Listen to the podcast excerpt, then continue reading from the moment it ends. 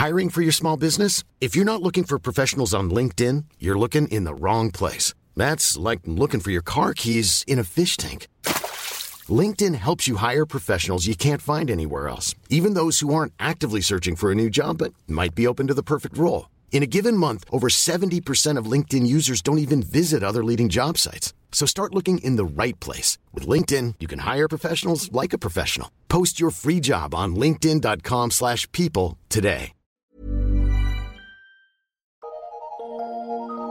Eu sou Mário Persona e essas são as respostas que eu dei aos que me perguntaram sobre a Bíblia.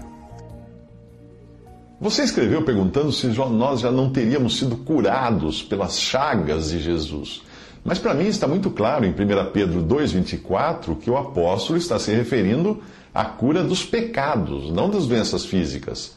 O versículo não fala de feridas ou, de, uh, ou chagas de doenças, mas fala das, das chagas que foram resultado da morte do Senhor Jesus na cruz, com o explícito propósito de nos salvar. Interpretar por suas chagas foste sarados, dessa passagem, como sendo cura do corpo físico é tirar as palavras do contexto e limitar a obra expiatória de Cristo na cruz às necessidades, apenas às necessidades momentâneas dessa vida. O que tem valor eterno na obra de Cristo,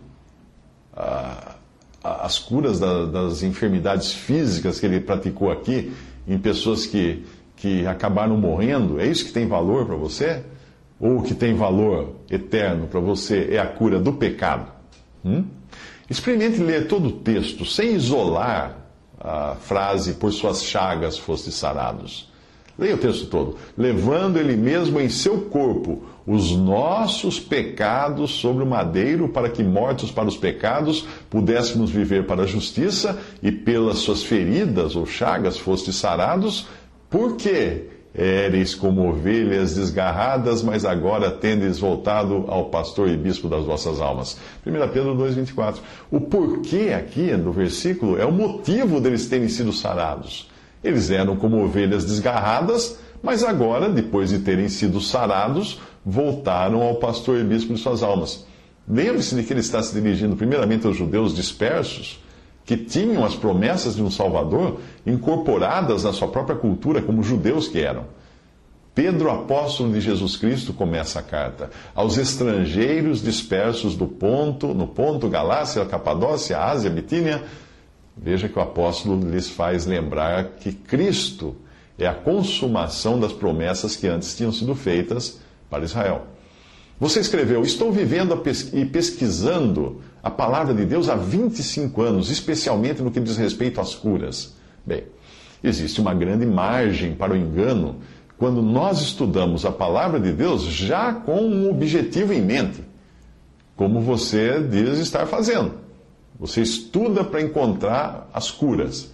Ao decidir ler a palavra de Deus para procurar nela tudo que diz respeito à cura, é muito provável que você acabe enxergando o assunto até onde ele não existe. Muitas heresias foram criadas por pessoas que fizeram o caminho de marcha ré na leitura da palavra. O que, que eu quero dizer com isso? Elas partiram de uma ideia pré-concebida e aí correram para a Bíblia para procurar versículos que dessem sustentação à sua ideia. Isso é ler a Bíblia de marcha ré. É tomar uma decisão e depois procurar na Bíblia para ver se essa decisão, alguma coisa que dê respaldo a essa decisão ou essa ideia. Existem cristãos que querem guardar a lei mosaica porque eles encontraram os dez mandamentos na Bíblia. Outros querem constituir um clero com sacerdotes, com vestes longas, porque também foram na Bíblia e acharam isso lá. Está lá. Existem até religiões ditas cristãs cujos membros se reúnem para mexer com cobras venenosas, com serpentes, com cascavéis nas mãos. Por quê? Porque está escrito na Bíblia também. Você vai achar qualquer coisa na Bíblia para sustentar, dar sustentação a uma ideia se você fizer essa, essa entrada na palavra de Deus e marcha ré. Tem a ideia e fala assim, uh, deixa eu ver se eu acho na Bíblia alguma coisa para sustentar a minha ideia. O fato de algo estar na Bíblia não torna isso automaticamente verdade, a menos que seja visto dentro do contexto e sob a luz do Espírito Santo. Enxergar dentro do contexto é ver o que foi dito antes, o que foi dito depois, para quem aquilo foi dito inicialmente, eh, em que época, em que lugar, em que condições, e principalmente se a aplicação daquilo agora glorifica Cristo, ou se a aplicação daquilo vai satisfazer os desejos do, da carne e exaltar o homem apenas. Por exemplo, no tempo da minha incredulidade, eu lia muita coisa ligada ao esoterismo, ao ocultismo, a temas fantásticos. Eh, eu lia livros de autores que encontravam discos voadores por toda a Bíblia e usavam a Bíblia para justificar suas ideias. Isso porque eles liam a Bíblia querendo encontrar discos voadores ali. Então, como diz o ditado, para o martelo, tudo o que ele vê é prego. Aí você escreveu: Nosso exemplo é Jesus. Será que ele teve doenças? Claro que não. Porque ele não tinha pecado, ele nasceu sem pecado, ele viveu sem pecado, ele era, era impossível ele pecar. Porque não temos um sumo sacerdote que não possa compadecer-se das nossas fraquezas, porém um que, como nós, em tudo foi tentado, mas sem pecado. Hebreus 4,15. Outra tradução diz: tudo foi tentado, à parte o pecado, ou exceto pecado. Nós devemos lembrar também das palavras do anjo a Maria. Respondendo o anjo, disse-lhe: Descerá sobre ti o Espírito Santo, e a virtude do Altíssimo te cobrirá com a sua sombra. Por isso também o santo, ou o ente santo, que de ti há de nascer, será chamado Filho de Deus. Lucas 1,35. Quando nos comparamos com o Senhor, ou comparamos o Senhor conosco, nós queremos inferir que se ele não tinha doenças, nós também não devemos ter. Mas aí eu fico pensando se você realmente sabe de quem está falando quando fala de Jesus. Embora na forma humana, ele estava aqui na forma humana, né? Uh, existe uma distância infinita entre ele e as criaturas arruinadas, como eu e você, arruinados pelo pecado. Enquanto ele, que é chamado de o Santo, ou o Ente Santo e Filho de Deus, veio a este mundo concebido pelo Espírito Santo e nascido de uma virgem, eu e você nascemos pecadores. Trazemos em nós a corrupção da, da nossa carne. Por isso nós adoecemos, morremos, e algo que nunca teria acontecido com o Senhor Jesus. Ele nunca teria morrido se ele não tivesse entregado a sua própria vida. O Senhor não apenas não tinha doenças, como também não tinha o princípio da morte ativo nele. Ele não estava sujeito à morte. Isto é, ninguém poderia matá-lo, fossem doenças, acidentes, armas, homens, nada, ninguém podia matar o Senhor Jesus. Obviamente não é o seu caso e nem o meu, não é que nós vivemos por um fio nesse mundo. Se ele morreu, foi porque entregou a sua vida. Veja que existe uma diferença entre morrer e entregar a vida. Nenhum de nós consegue evitar a morte a menos que Cristo volte antes, né, para nos buscar. Por mais saúde que a gente tenha, você pode tomar todos os sucos, fazer todas as dietas, você vai morrer, e eu também. Somente depois, com o corpo ressuscitado, é que nós estaremos imunes à doença e à morte.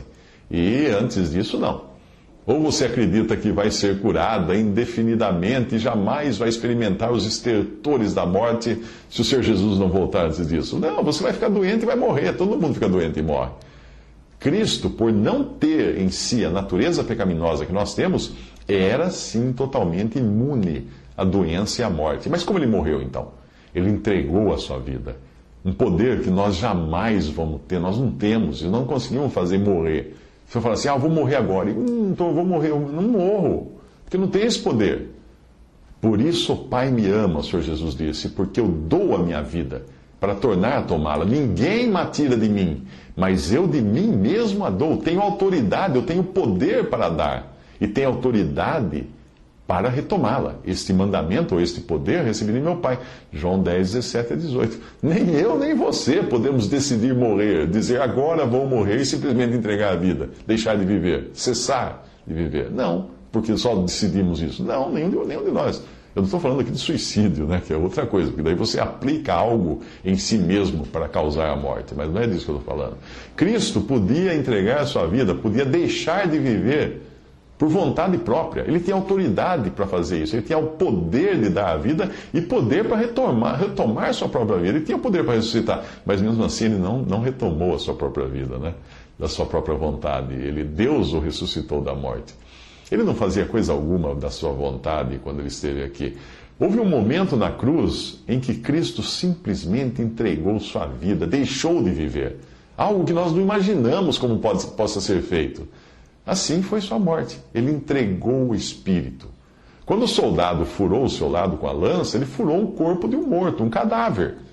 E foi do corpo de Cristo morto, e não enquanto ele estava vivo, que saiu o sangue da expiação dos nossos pecados. Você escreveu, abre aspas, muitos cristãos evangélicos estão enfermos por diferentes causas. Só alguns exemplos: mágoa, raiva, ressentimentos, invejas, maldições que carregam de antepassados, doenças hereditárias, não conhecem sobre como os demônios enganam com doenças enfermidades, não têm fé para serem protegidos dos trabalhos de macumba e de outros ataques dos reino, do reino das trevas, não conhecem o poder e autoridade que o Senhor Jesus nos tem entregado. Fecha aspas. Uau! A relação de males que você citou me faz lembrar o cardápio desses programas de pastores na TV repreendendo doenças e demônios a seu bel prazer. Alguns chegando ao ponto de entrevistarem demônios e zombarem desses demônios ao vivo e em cores. Essas pessoas me fazem lembrar do que o apóstolo, do que Judas uh, Judas, que, uh, que escreve a carta, do que Judas escreveu sobre o modo como alguns tratavam as, as potestades. Sim, os demônios são, apesar de tudo, poderes. Os anjos caídos são superiores aos homens na hierarquia que Deus estabeleceu. Veja, veja em Judas, mas o arcanjo Miguel, quando contendia com o diabo e disputava a respeito do corpo de Moisés, não ousou pronunciar juízo de maldição contra ele, mas disse: O Senhor te repreenda. Estes, porém, agora falando dos, dos falsos mestres, que rejeitam toda autoridade e blasfemam das dignidades, inclusive das dignidades caídas, que são os anjos caídos, estes, porém, dizem mal do que não sabem, e naquilo que naturalmente conhecem, como animais irracionais se corrompem. Judas 1, de 9 a 10. Você escreveu, abre aspas, como você vai viver como um verdadeiro filho de Deus, com o poder, a autoridade, o domínio, a soberania que Deus nos entregou, se você não tem certeza disso se não, e não sabe a magnitude e o ilimitado poder e autoridade que nós, filhos de Deus, temos, fecha aspas. Olha, o cristão não tem poder algum, não tem autoridade nenhuma, não tem domínio, não tem soberania, não tem coisa alguma. Todo poder e autoridade pertencem a Cristo e a primeira coisa que o cristão precisa aprender é não abusar disso e só se valer dessa autoridade se for da vontade de Deus e para a glória de Deus. Não para satisfazer seus desejos pessoais ou para, ou para fazer exibição, se exibir. Multidões enchem templos hoje, correndo atrás de dinheiro, atrás de romance, atrás de saúde. Isso aparece em todos os canais de TV e de rádio, porque isso é o que o ser humano quer. É a concupiscência da carne que está ali. Então, se, se você promete uh, viver para. Se eles, esses pregadores prometem que vão conseguir tudo isso para essas pessoas, evidentemente fica muito claro que o nome de Cristo ali está sendo usado indevidamente, sim. E eles terão que dar conta disso, porque eles são aqueles que dirão assim: Senhor, em teu nome profetizamos, em teu nome expulsamos demônio, em teu nome fizemos maravilhas. E o Senhor vai falar para eles: Nunca te conheci, apartai-vos de mim, nunca, te, nunca, te, nunca vos conheci. Um policial tem autoridade, sim, mas é autoridade delegada a ele pelo governo do seu país. E ele deve estar ciente de como usar essa autoridade. É claro que ele pode prender quem ele bem entender e o cidadão precisará se sujeitar a essa autoridade que a farda concede a esse policial. Mas depois o policial terá que dar conta do abuso de autoridade que ele cometeu. Assim também, existem muitos hoje que abusam da autoridade de Cristo, alguns que nem mesmo pertencem a ele. Judas Iscariotes deve ter praticado curas e milagres como os outros apóstolos, fazendo uso da autoridade de Deus. Agora eu pergunto, ele era real? Não. Ele era um, um falso. Nunca se esqueça de que existe um grupo de pessoas que serão repreendidas, existem pessoas que serão repreendidas por Cristo. E não são pagãos, não são feiticeiros, são cristãos nominais que usaram o nome de Cristo sem nunca terem conhecido a Ele. O Senhor chamou de iniquidade o uso indevido do seu nome, o uso indevido do seu poder, da sua autoridade. Ele disse: Muitos me dirão naquele dia: Senhor, Senhor, não, não profetizamos nós em teu nome? Em teu nome não expulsamos demônios? Em teu nome não fizemos muitos milagres? Então lhes direi claramente: Nunca vos conheci, apartai-vos de mim, vós que praticais a iniquidade. João 7, 22 a 23. Conhecer a Cristo em função daquilo que ele fez, e evidentemente pode fazer, para a nossa vida aqui no, na terra. é colocar Cristo num, num patamar muito baixo. é desejar Ele apenas como um amuleto para resolver os nossos problemas passageiros. Ele mesmo nunca confiou nas pessoas que buscavam a Ele com essa intenção de serem curadas, de serem, serem alimentadas, de terem prosperidade e coisa do tipo. Estando ele em Jerusalém, diz o Evangelho, pela Páscoa, durante a festa, muitos, vendo os sinais que fazia, creram no seu nome, mas o mesmo Jesus não confiava neles, porque a todos conhecia. É, os que foram por causa dos sinais. João 1, 23 a 24 e João 6, 26. Você encontra essas passagens. A ocupação do cristão deve ser com um Cristo vivo no céu com a eficácia do seu sacrifício por nossos pecados, com a sua formosura na glória, com a sua aceitação diante de Deus, com, com toda a sua pessoa, e não com as dificuldades passageiras dessa vida, ficar preocupado com as doenças só. Evidentemente, nós devemos orar a Deus pelas nossas dificuldades, pelas nossas doenças, dos nossos uh, amigos, uh, parentes, irmãos, mas devemos, não devemos nunca fazer disso o centro da nossa atenção e da nossa devoção, porque daí nós vamos perder de vista o fato de que esse corpo fatalmente irá se deteriorar dia após dia. E não é, não é nesse corpo ou aqui nesta vida que nós temos realizadas todas as promessas de Deus para nós, mas sim quando nós estivermos transformados, ressuscitados num corpo à semelhança daquele que Cristo tem hoje no céu. Veja essa passagem, porque há muitos há, dos quais muitas vezes vos disse, agora também digo, chorando, que são inimigos da cruz de Cristo, cujo fim é a perdição, cujo Deus é o ventre, e cuja glória é para a confusão deles que só pensam nas coisas terrenas. Mas a nossa cidade está nos céus, de onde também esperamos o Salvador, o Senhor Jesus Cristo, que transformará o nosso corpo abatido para ser conforme o seu corpo glorioso, segundo o seu eficaz poder de sujeitar também a si todas as coisas. Filipenses 3, 18 a 21. Finalmente, Lembre-se de que Deus usa até mesmo as enfermidades para o nosso aprendizado, e você encontra isso na Bíblia. Você encontra enfermos que nunca foram curados, como o próprio Paulo, como Timóteo. Uh, se Deus permitir que um cristão fique enfermo enquanto estiver aqui, o que fazer? Eu tenho um filho que é portador de, de paralisia cerebral, é cego, não fala, não anda. Deveriam me atribular por achar que isso se deve à falta de fé do meu filho, à falta de fé minha? Pelo contrário, o que importa é que Deus seja glorificado em tudo, na saúde ou na doença. Porque eu tenho certeza de que aqui não é o lugar e nem a condição adequada ao cristão, esteja ele saudável ou doente.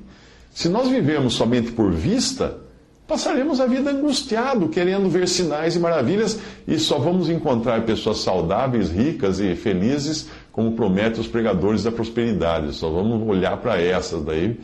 Não, para o cristão que vive pela fé, Cristo é suficiente, a sua vontade é suficiente. A sua vontade pode inclusive incluir que alguém testemunhe dele no leito de enfermidade, como muitos têm feito. Mas será sempre aceita como melhor, porque é a vontade do Senhor. O cristão não vive aqui uh, com seus olhos neste mundo, onde Satanás é o príncipe, onde o pecado prevalece, mas o cristão vive com os olhos onde Cristo está. Por isso não desfalecemos, mas ainda que o nosso homem exterior se corrompa, ele vai se continuar se corrompendo, o interior, contudo, se renova de dia em dia, porque a nossa leve e momentânea tribulação produz para nós um peso eterno de glória muito excelente, não atentando nós nas coisas que se veem, mas nas que se não veem, porque as que se veem são temporais e as que se não veem são eternas. 2 Coríntios 4, 16 a 18.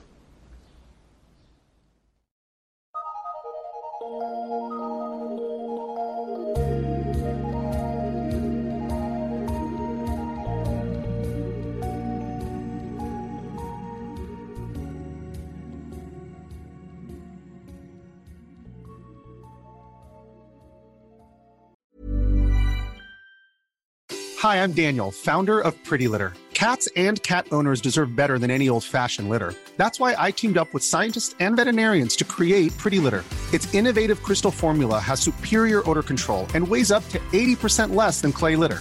Pretty Litter even monitors health by changing colors to help detect early signs of potential illness. It's the world's smartest kitty litter. Go to prettylitter.com and use code ACAST for 20% off your first order and a free cat toy. Terms and conditions apply. See site for details.